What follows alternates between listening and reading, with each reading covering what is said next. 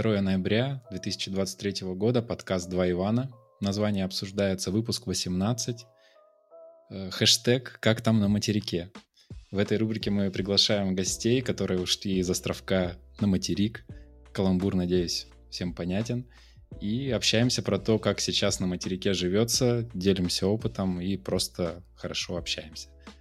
Сегодня у нас в гостях Саша, автор поэты, мейлоты, может быть, большей части остроты и вообще других проектов Островка. Э, Саша, привет. Всем привет. Привет, привет. Про название что думаешь? Мы все никак определиться не можем, уже 18 выпуск. Вообще островок очень прикольное название, я бы просто что-то с островком взял, если мы говорим про как бы островочную часть. То есть да, да, островок мы... что-то, островок что-то что-то, островок IT или там островок технологий или там, не знаю, IT Land, IT Island, если какой-то англоязычный брать. У нас вот тут вышел Деврел месяцев несколько назад. Я уже, я уже забыл, сколько месяцев назад, потому что так интенсивно общаемся периодически, что как будто давно работает. И, ну, она пока вот э, пришла с островок тех, но мне кажется, ну, не про подкаст, а вообще, в принципе, про нашу платформу, мне кажется, довольно прямолинейно. Слишком прямолинейно. Может быть, да, можно как-то обыграть. Это же скорее про название всего тех бренда, да. не чисто подкаст. Или да. она, она да, разве да. хочет подкаст назвать так? Не-не-не, не про подкаст, про весь этот самый.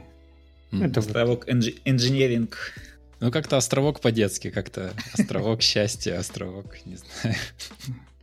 Ну, может быть, может быть.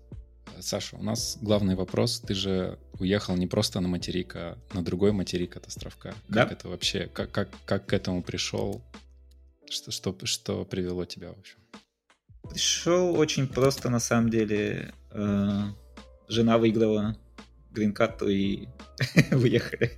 Хотя, как бы я бы мог бы и без грин-карты, э, без лотереи как-то попробовать э, relocate нуться, но это довольно-таки долгий путь. Но в моем случае это было очень light ово.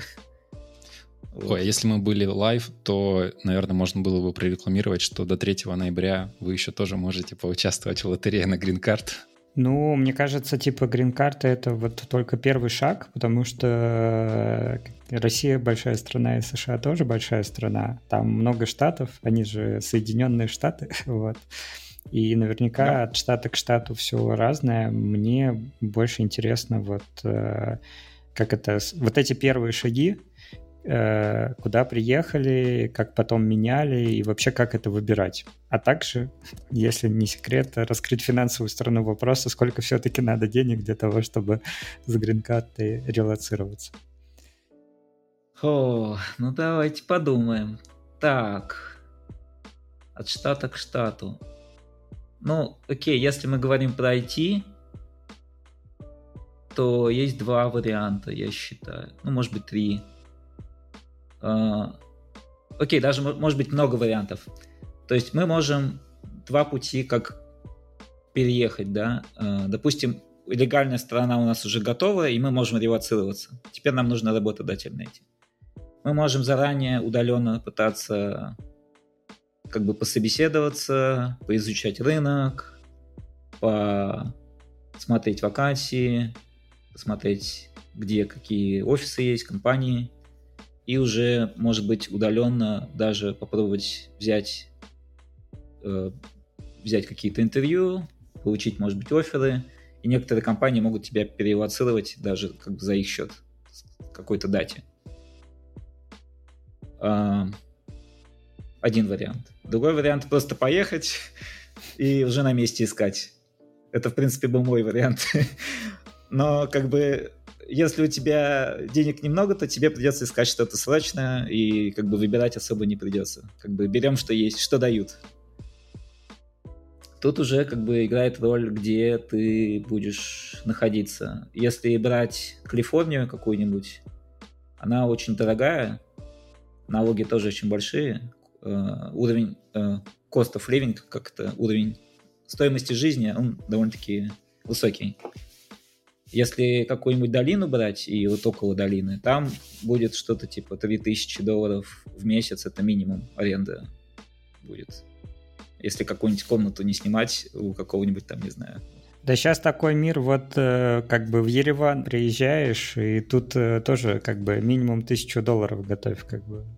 Ну вот, а если у тебя, скажем, 10 тысяч э, зарплата будет в месяц, то ты, считай, треть только на аренду будешь отдавать. И еще там может быть 2 тысячи, может быть, на все остальное. То есть у тебя ну, там надо считать. Это зависит же еще от, от количества, сколько вас едет. Если один человек, гораздо легче, потому что ты можешь какую-нибудь студию снять и довольно-таки скромно жить. А если у тебя семья, а если дети, так там вообще расходы растут. На детский сад, на няню, на все. Там, я уж не, не говорю про это.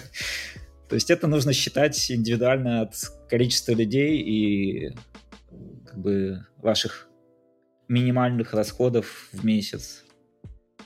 Вот. Если брать не долину и, может быть, не Калифорнию, можно попробовать, в принципе, тогда в любой штат уехать, а, какой тебе нравится по климату или по каким-то еще критериям. У каждого критерии свои, индивидуальные.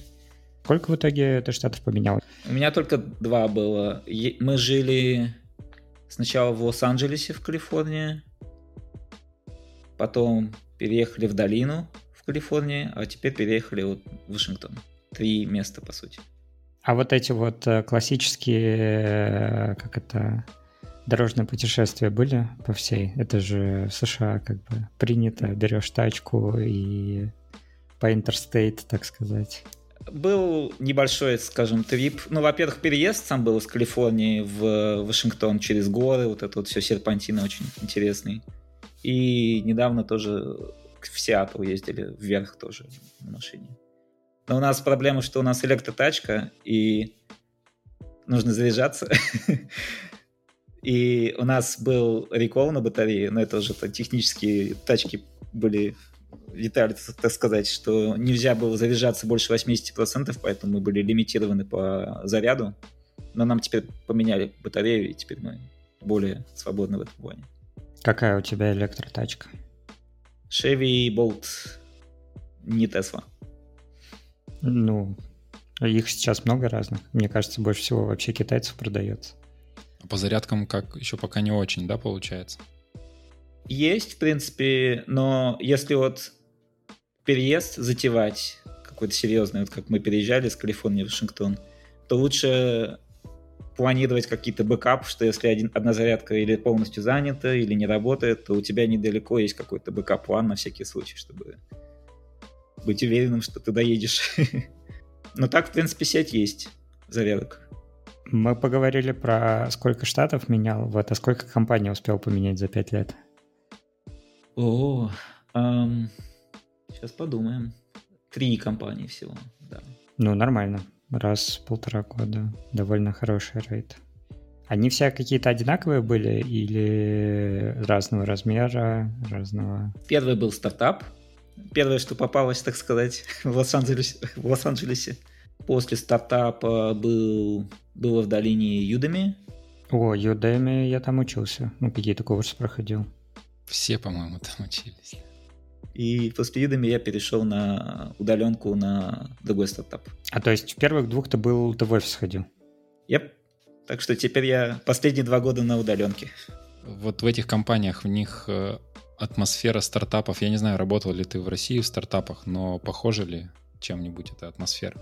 Ну а что, Саша работал, когда Островок был стартапом. Ну, в принципе, да, самый что ни на есть стартап. Стартап, стартап уровень, они же как бы разные уровни, да. Есть прям совсем начальный уровень, когда стартап еще не знает, что он будет делать и как он будет продвигать на рынок. То есть они взяли какой-то раунд первых инвестиций, продали идею какую-то инвесторам, и теперь думают, что же с этим делать. Вот. Потом следующая стадия, когда они уже начали каких-то клиентов реальных получать и какой-то реальный доход, и они уже, в принципе, более-менее стабильные. Ну, а последний там уже главное ничего не сломать. А, я, в принципе, поработал во всех трех и как бы везде плюсы и минусы. В таких вот в стартапах там в чем, в чем плюс? Ты можешь, в принципе, последние технологии использовать и любой тех-стек выбрать. Ты, у тебя, по сути, проекты, большинство проектов с нуля. Ты можешь построить все, что хочешь. У тебя будет, э, так сказать, импакт, то есть ты можешь привнести свою лепту большую. Сложно сломать то, что еще не работает, да? Да, да, да.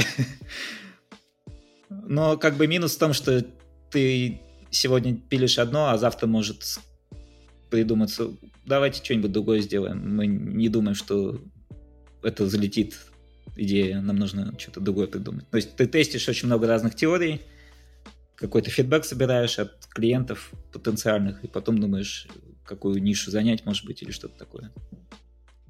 Мы тут в прошлом выпуске, э, у нас был такой экспериментальный выпуск, э, на английском это вроде называется Would you rather, и мы там вопросы или-или задавали. Вот один из вопросов был, чтобы ты выбрал трех джунов или одного сеньора.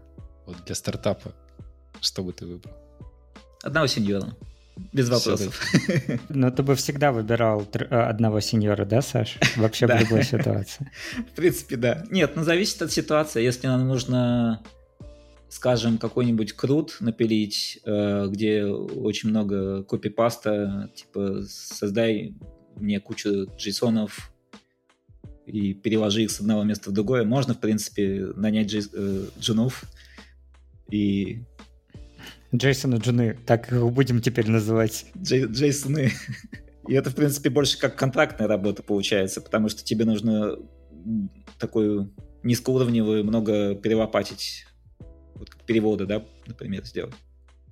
А если ты какую-то архитектуру делаешь, и тебе не, не хочется потом это все 10 тысяч раз переписывать, то я бы сеньора взял. Мы вот так говорим сейчас, мы уже все привыкли, даже уже не знаем, как... Мы же даже не говорим младший разработчик, там, junior, senior, а как, э, ну вот, э, от, отличаются ли вот эти уровни, title ы? Ты же, ты же в Островке помнишь, э, какого уровня были там джуны, мидлы и так далее от американского рынка? Отличается это?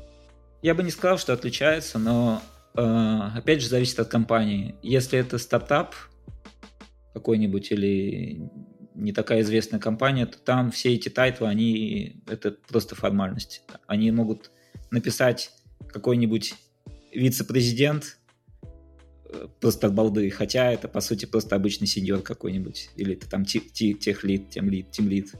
А если мы какой-нибудь известную компанию возьмем, типа там Google или что-то, у них там уже прям э, такой... L7, L9, да, да, L4. Да, там как бы заранее определенные уровни с конкретными требованиями, как ты можешь перескочить с одного на другой уровень, какие там э, ответственные, ответственность какую то должен брать, как там ревью нужно пройти, чтобы тебя менеджер там промоутил, грубо говоря.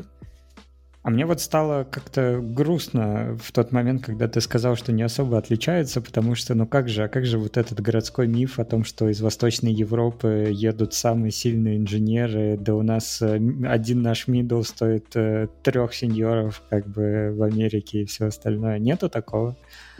Нет, ну я бы сказал, что русские разработчики, они довольно-таки мощные в этом плане, если сравнивать.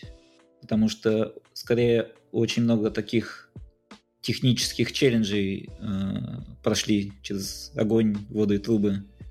А когда здесь вот сидят, скажем, смайлики пилят или эмоджи перекладывают, там, убирают мясо из смайликов или еще что-нибудь такое. Это ну, что-то новое, я еще не слышал такого.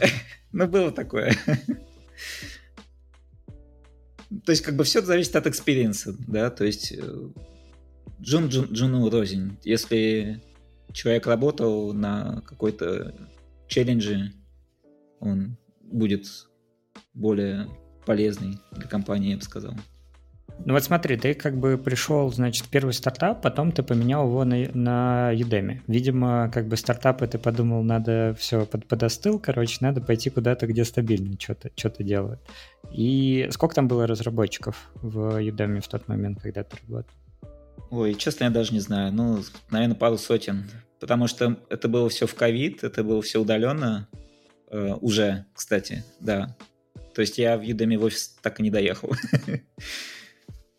Поэтому вот так вот. Но в, в чем отличие еще от таких вот долиновских компаний от недолиновских? В долиновских часто идет абстрактное такое language agnostic, вот это вот собеседование, где тебя просто собеседуют на какие-то там, как ты можешь там, думать и делать что-то. А уже тим матчинг идет как бы потом. Ну, часто, по крайней мере. Не у всех, но часто. И ты не знаешь, куда ты попадешь. Ты можешь, в принципе, выбор, выбрать, скажи, скажи, тебе могут предложить, там, типа, вот у нас есть такая-то команда, такая-то, такая-то. Ты можешь выбрать.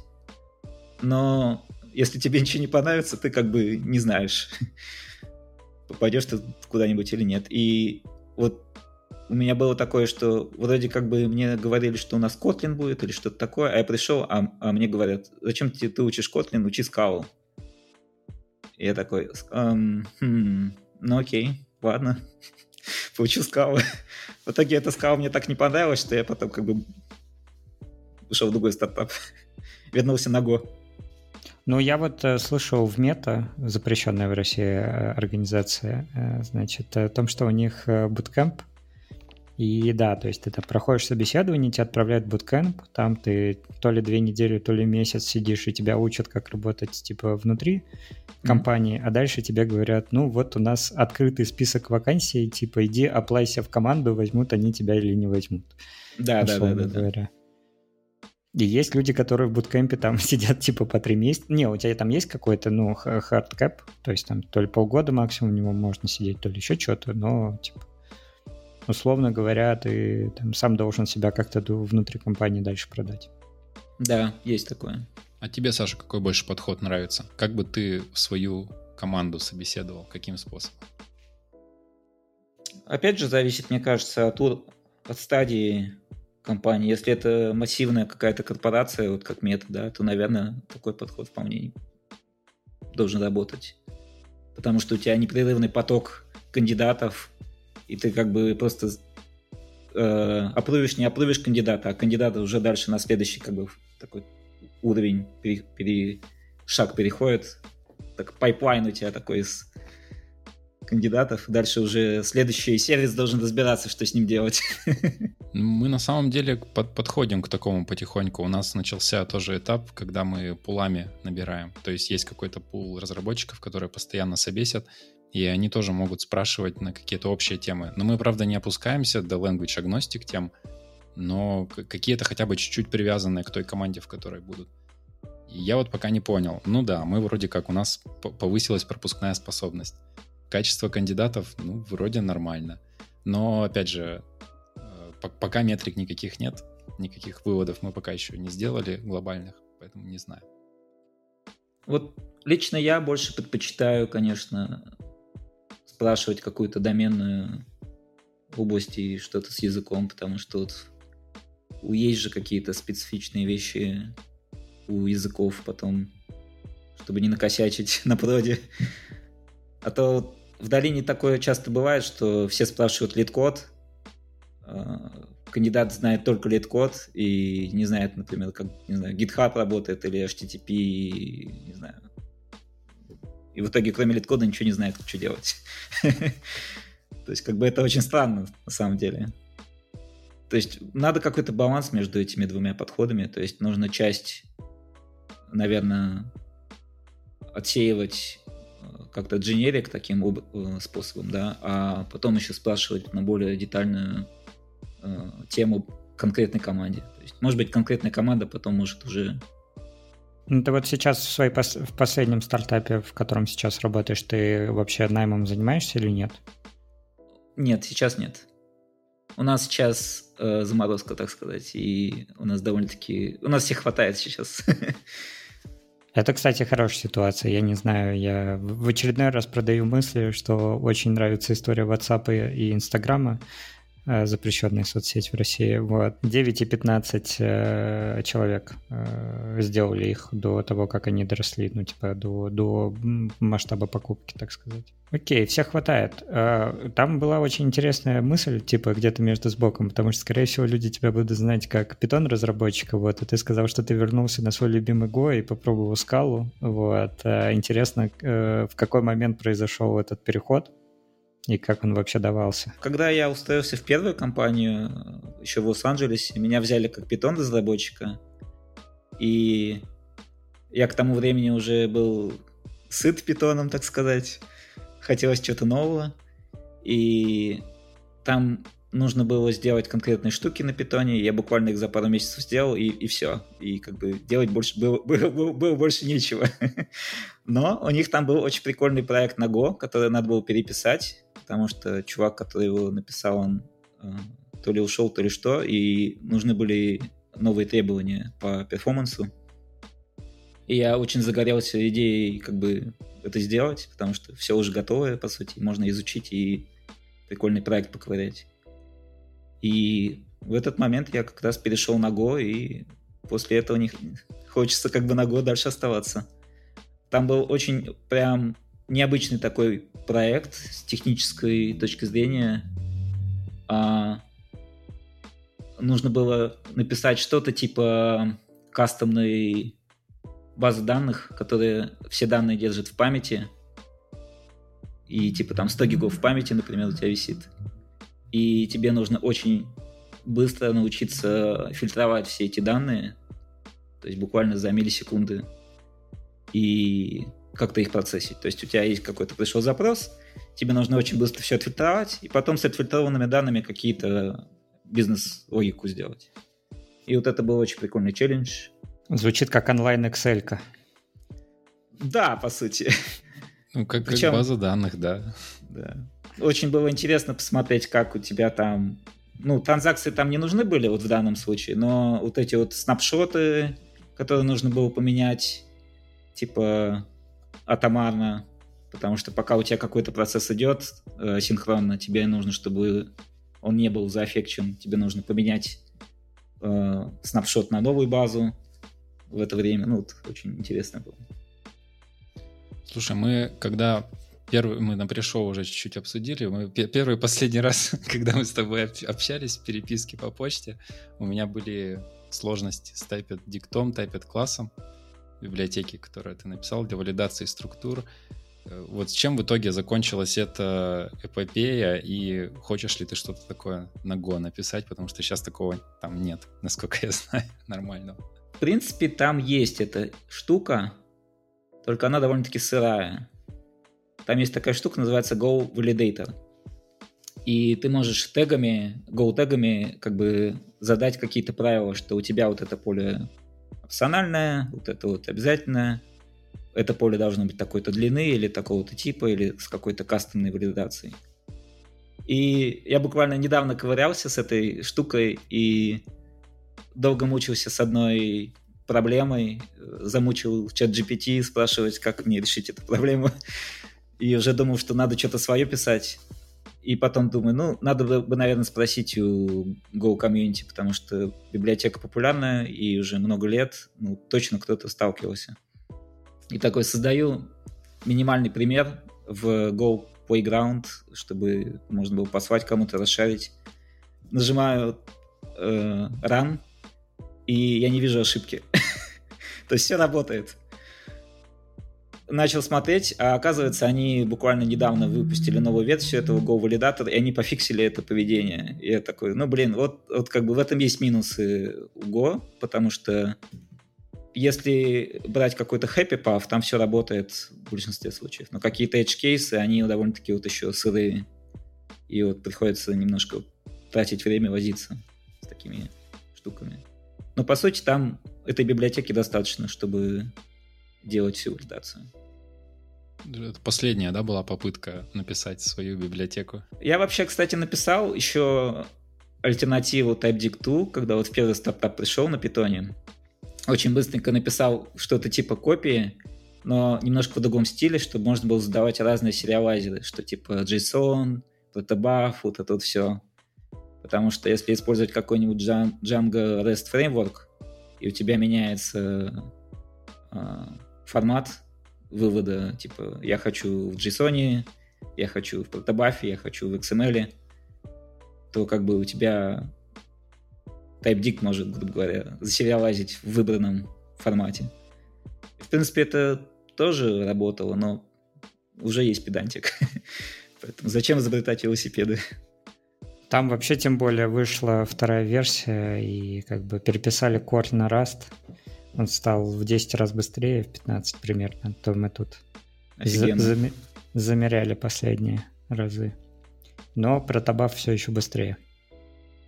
Mm.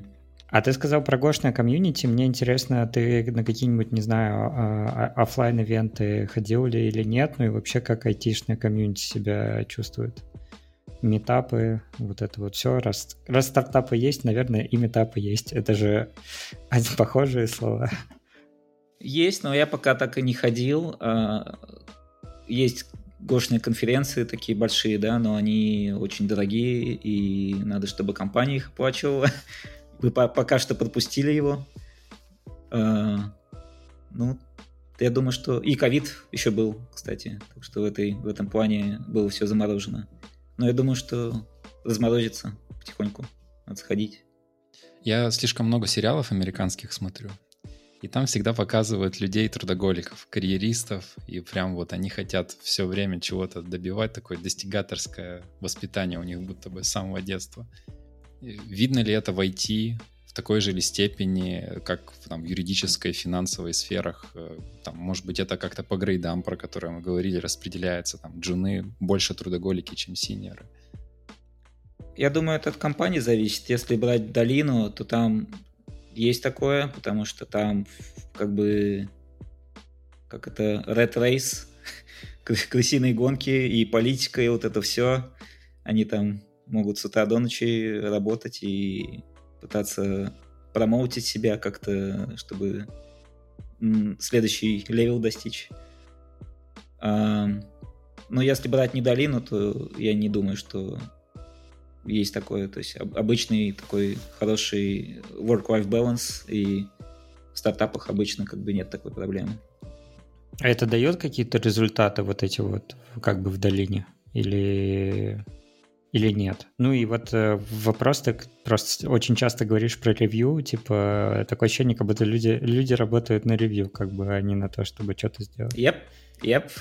Они работают на маркетинг, по сути. То есть, если у тебя менеджер, который заинтересован в том, чтобы тебя промоутить и маркетинг, маркетинг делать, то как бы да, ты можешь получить этот промоушен.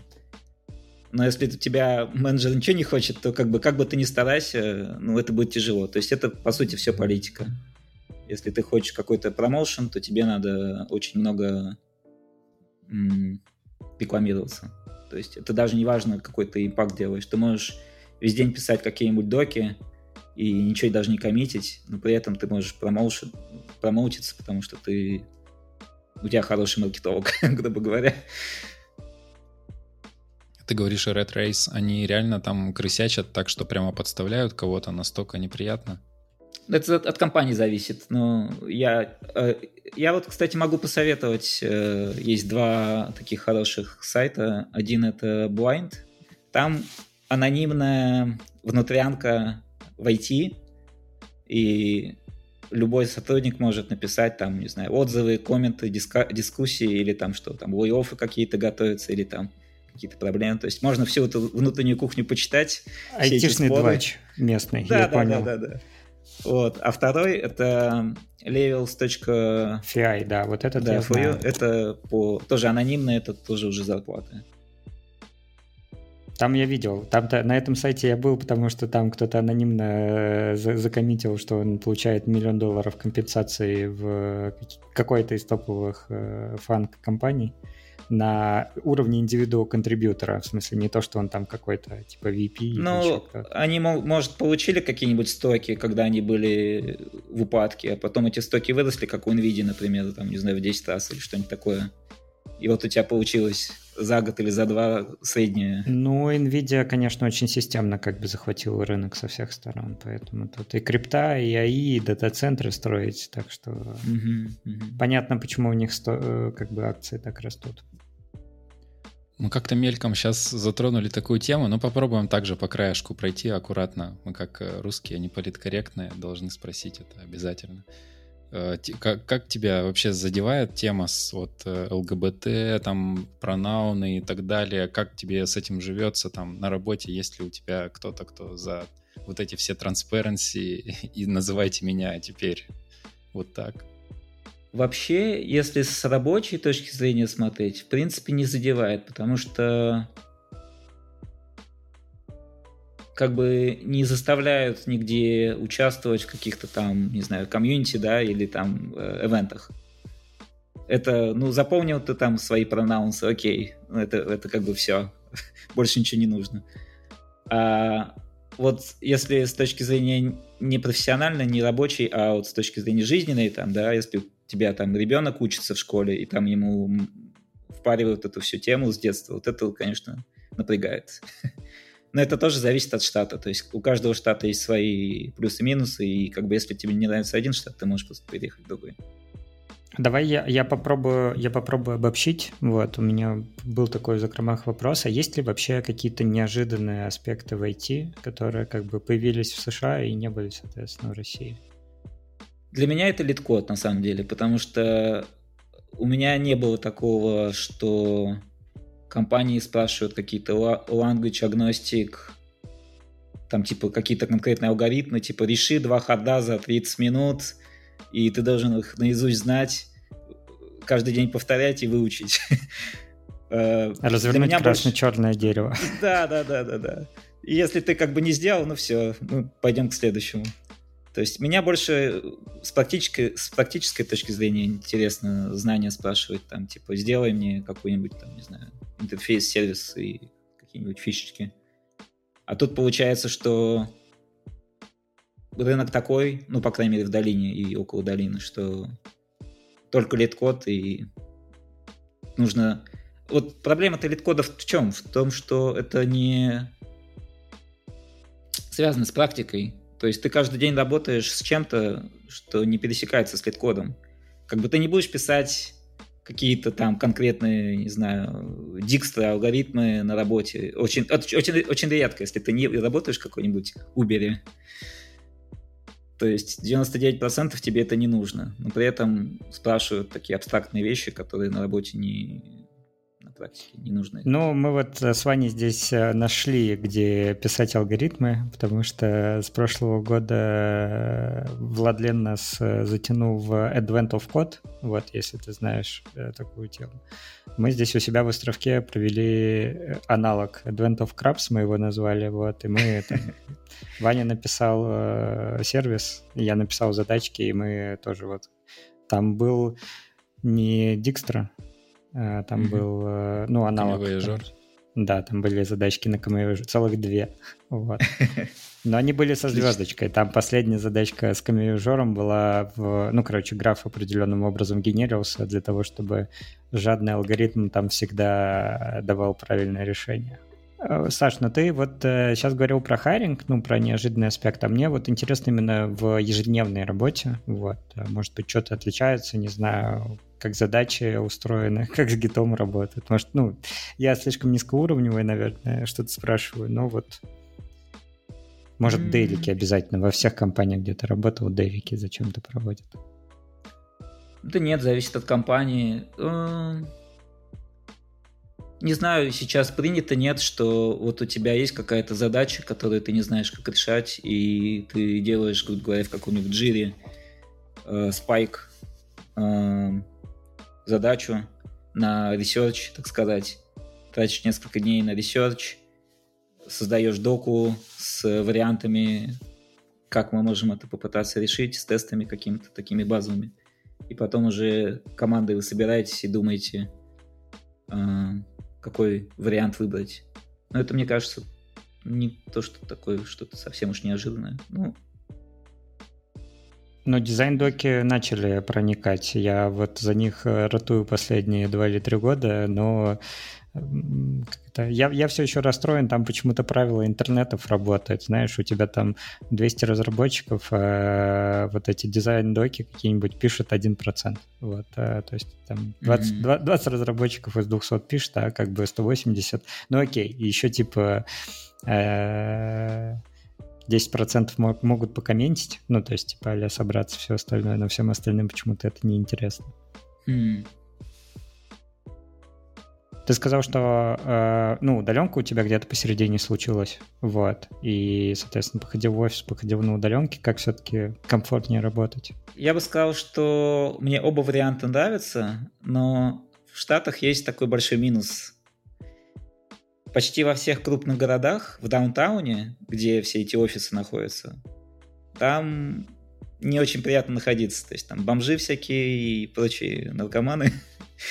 Поэтому как бы в этом О, плане... Пошла бытовуха, бытовухочка. Вот это вот. Я ждал, я ждал. Без купюр. То есть в этом плане удаленка как бы мне нравится сейчас больше, потому что ты можешь жить, в принципе, в любом месте и как бы делать больше, у тебя больше времени, тебе не надо время на э, езду тратить, на комьют.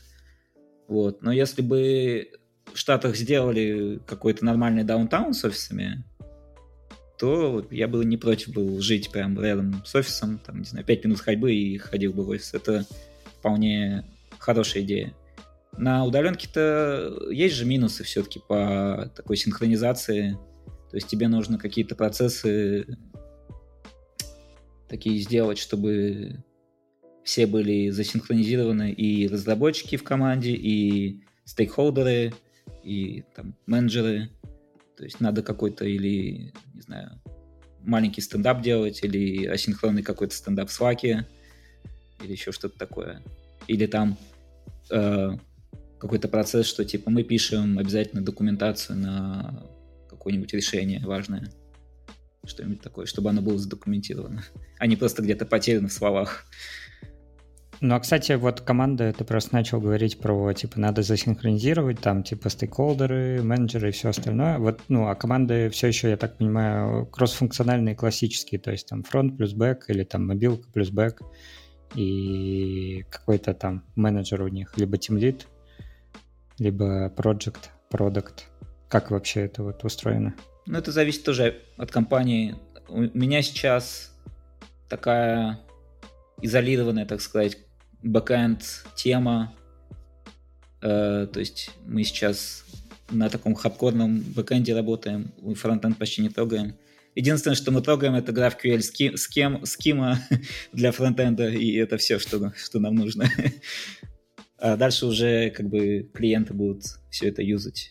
То есть в моем случае сейчас мы не трогаем вообще фронтенд.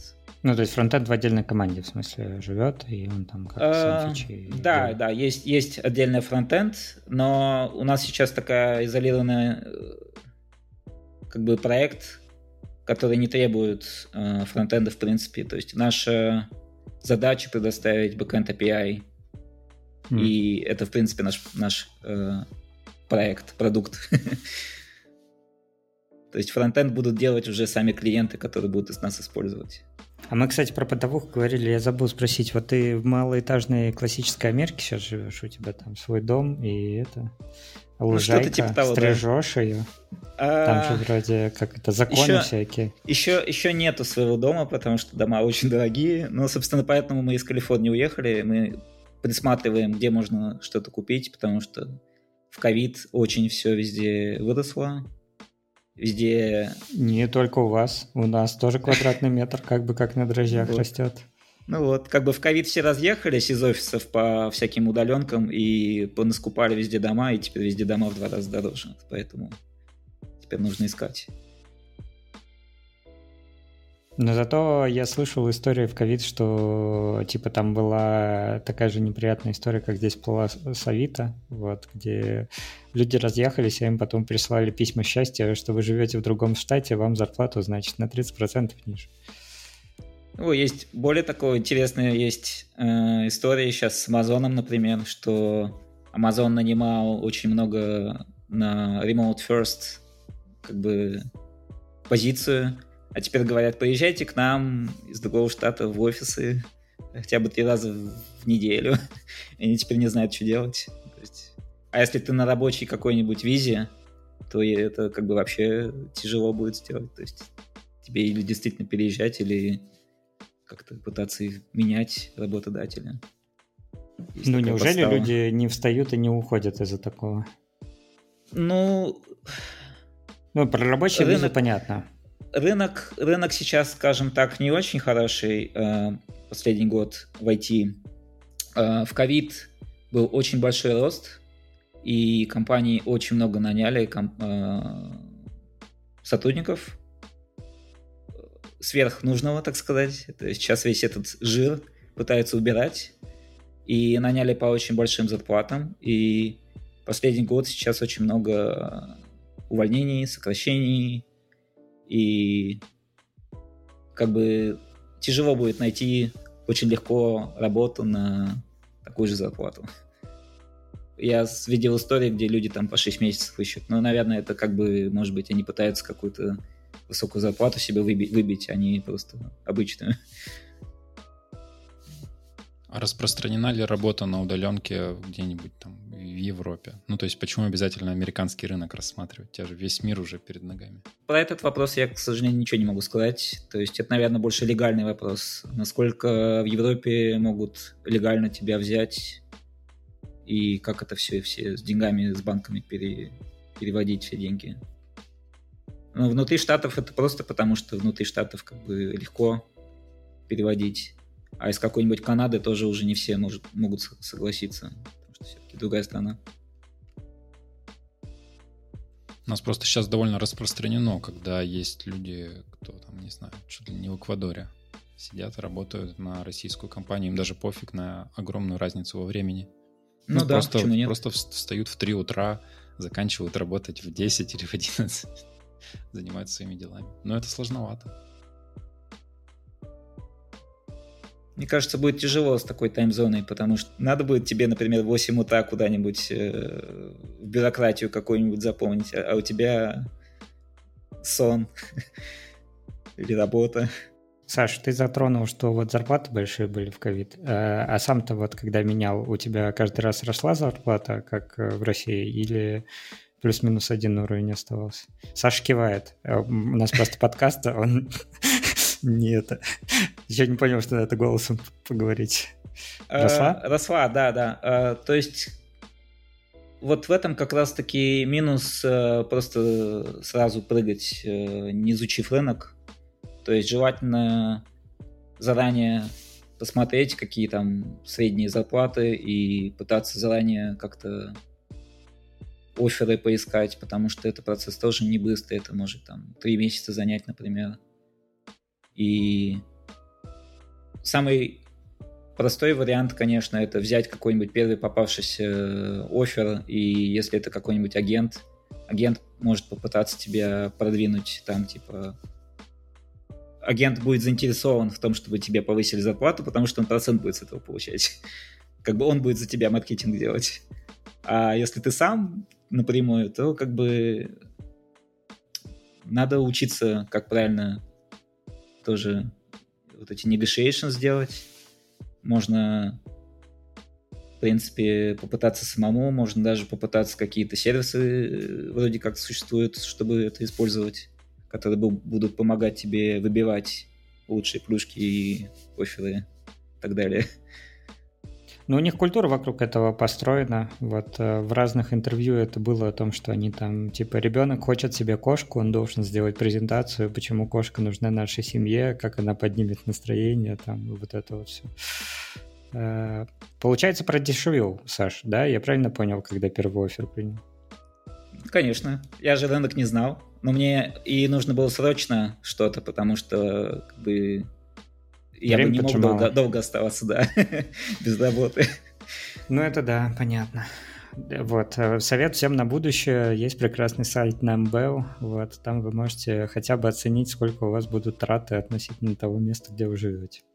Но нужно еще обязательно какую-нибудь найти, опять бытовуха, к сожалению, а, нужно обязательно какой-нибудь еще найти сайт, который вам покажет э, crime map, чтобы не жить в какой-нибудь э, плохом районе, потому что вы там жить особо не сможете. Тяжело будет. Как, как хорошо ты, конечно, зашел на это. Я все думал, как тебя спросить про вторую поправку и как ты к ней относишься. Хорошо отношусь. Все, будешь защищать свой дом? Конечно, конечно. Если залезут, да. Да. Я даже прошел некоторые курсы на эту тему. Это как раз, раз в месяц э, отстрелять обоим, почистить свой глок и жить дальше? Ну, типа, есть, есть, например, всякие официальные от полиции курсы, которые тебя могут научить, как э, правильно обращаться с вот это safety, да, как э, в каких ситуациях правильно действовать, если там, не знаю, какая-то ситуация, как работать с полицией, когда она приедет, чтобы, не дай бог, не было конфьюза никакого. То есть это тоже интересная тема. Но да, в принципе, как бы, это хорошая опция, почему нет? Правда, некоторые штаты начали все это запрещать и закручивать гайки, так что... Ну да, там вроде как бы большая, большая история масс-шутинга, которая происходит чуть ли не раз в день. Вот. Да, только фишка в том, что все эти масс-шутинги происходят или из какого-нибудь нелегального оружия или какой-нибудь ментал, психологическая проблема, то есть это не особо-то в оружии проблема, это может быть просто палка, камень или что-то еще. то есть, э, или это происходит из каких-нибудь там, не знаю, а, пистолетов, а запрещают при этом пулеметы. Ну, короче, вот там очень много несостыковок в этих законах, так что... Ну, это уже политика. Политика, да, не будем. Да. У нас здесь... Да, да. Хочешь ли ты, Саша, что-нибудь у нас спросить? Про островок или... Используете ли вы чат GPT где-нибудь? Да, в работе. постоянно. Я, я даже ботом написал оберточку. Мне потому что неудобно было писать э, вот в вебе, пользоваться им, и я в Телеграме написал бота. И, ну и, и контексты я еще на всякий случай сохраняю. Я еще не дошел до этого, но хочу сделать какой-то автоматический саморайзинг. Я вот слышал, вышел этот мем GPT open source. Вот что-то типа такого хочу написать, так что да, я кайфую. Они, по-моему, я выпустили, выпустили настойку, что ты, э, чтобы он запоминал какой-то контекст. То есть ты можешь... Э, я еще не пользовал, но... Да-да-да, да, там уже можно PDF-ки загружать, и это не только картинки. И теперь твои тикеты в жиры могут улетать э, сразу, чтобы он написал код. Нет, на самом деле, как бы no jokes, как бы, да, GPT сильно, сильно используется, Copilot как бы используется, и все, все, все удобное. Ну, то есть, но оно все удобное, ну, про GPT я так не скажу, но про Copilot я точно скажу, что это скорее такой mundane task, типа, когда тебе, ты можешь написать комментарий, а он тебе напишет 10-15 строчек кода вместо тебя, и это будет хорошо. Ну, это такой умный, умный автокомплит. Да, супер. Э, как хороший Т9 наконец-то изобрели. Вот. Э, и я бы хотел сказать, я все еще продаю эту идею, почему-то никто, никто ее у меня пока не покупает, но самое лучшее, для чего используется Copilot, это писание юнит-тестов и интеграционных тестов. Ты как бы ему сценарий э, словами, а он тебе, ну, вполне себе кодом может написать. Ну, не все, но процентов 80. Надо попробовать, я не пробовал на юнит-тесты. Вот. Но Мне это такое нравится... парное программирование, понимаешь? Я сильно ну, да. как бы вот э, вдохновлен как бы парным программированием, все люблю и так далее. А там, э, ну, один из вариантов сценария парного программирования это когда один пишет тесты, а второй пишет код. И вот, собственно mm-hmm. говоря, я открыл для себя Copilot в виде второй головы, которая пишет за меня тесты. Надо запустить 10 Copilot'ов, и будет такой а это есть же, есть же этот авто GPT, ты не видел? Это где он сам себе промптит и там в какой-то момент э, на что-то выходит. Вот. Надо, надо, наверное, запилить уже стартап, который ты можешь подключать э, кучу разных сторонних э, AI, и уже какой-то консенсус алгоритм будет, который выбирать правильное одно решение из всех. Я не знаю на тему стартапа, но я точно знаю, что есть research э, до сих пор, который продолжается, где э, решили сделать конституциональную модель между, между моделями. Ну, в плане того, что есть набор моделей, и для них прописана конституция, кто из них там президент, кто премьер, кто, короче, Верховный суд и все остальное. И вот они там, значит, э, решают какие-то промпты и все остальное. Но вообще, если мы говорим про GPT-4, они вроде говорят о том, что это не, не одна модель, а это уже, ну, там, короче, всякие мультимодель, которая, да, ну, которая да, да, между да. ними это самое. Ну mm-hmm. и вообще, наверное, так, так оно и будет развиваться. Mm-hmm. Вот, хотя, конечно, страхи, как это, подключение АИ к интернету мне вот понравилось о том, что когда появится сверхинтеллект, вы даже как бы не узнаете об этом, потому что по всему миру там какие-нибудь биолаборатории стоят, они клепают что-то по инструкции, которая через интернет к ним приходит, и, соответственно, типа просто этот АГИ как бы куда-то зашлет нужную инструкцию с нужным протеином, и человечество как бы будет уже не будет. Поэтому нужно ставить еще бэкап на Марсе. Бэкап на Марсе, да, я согласен.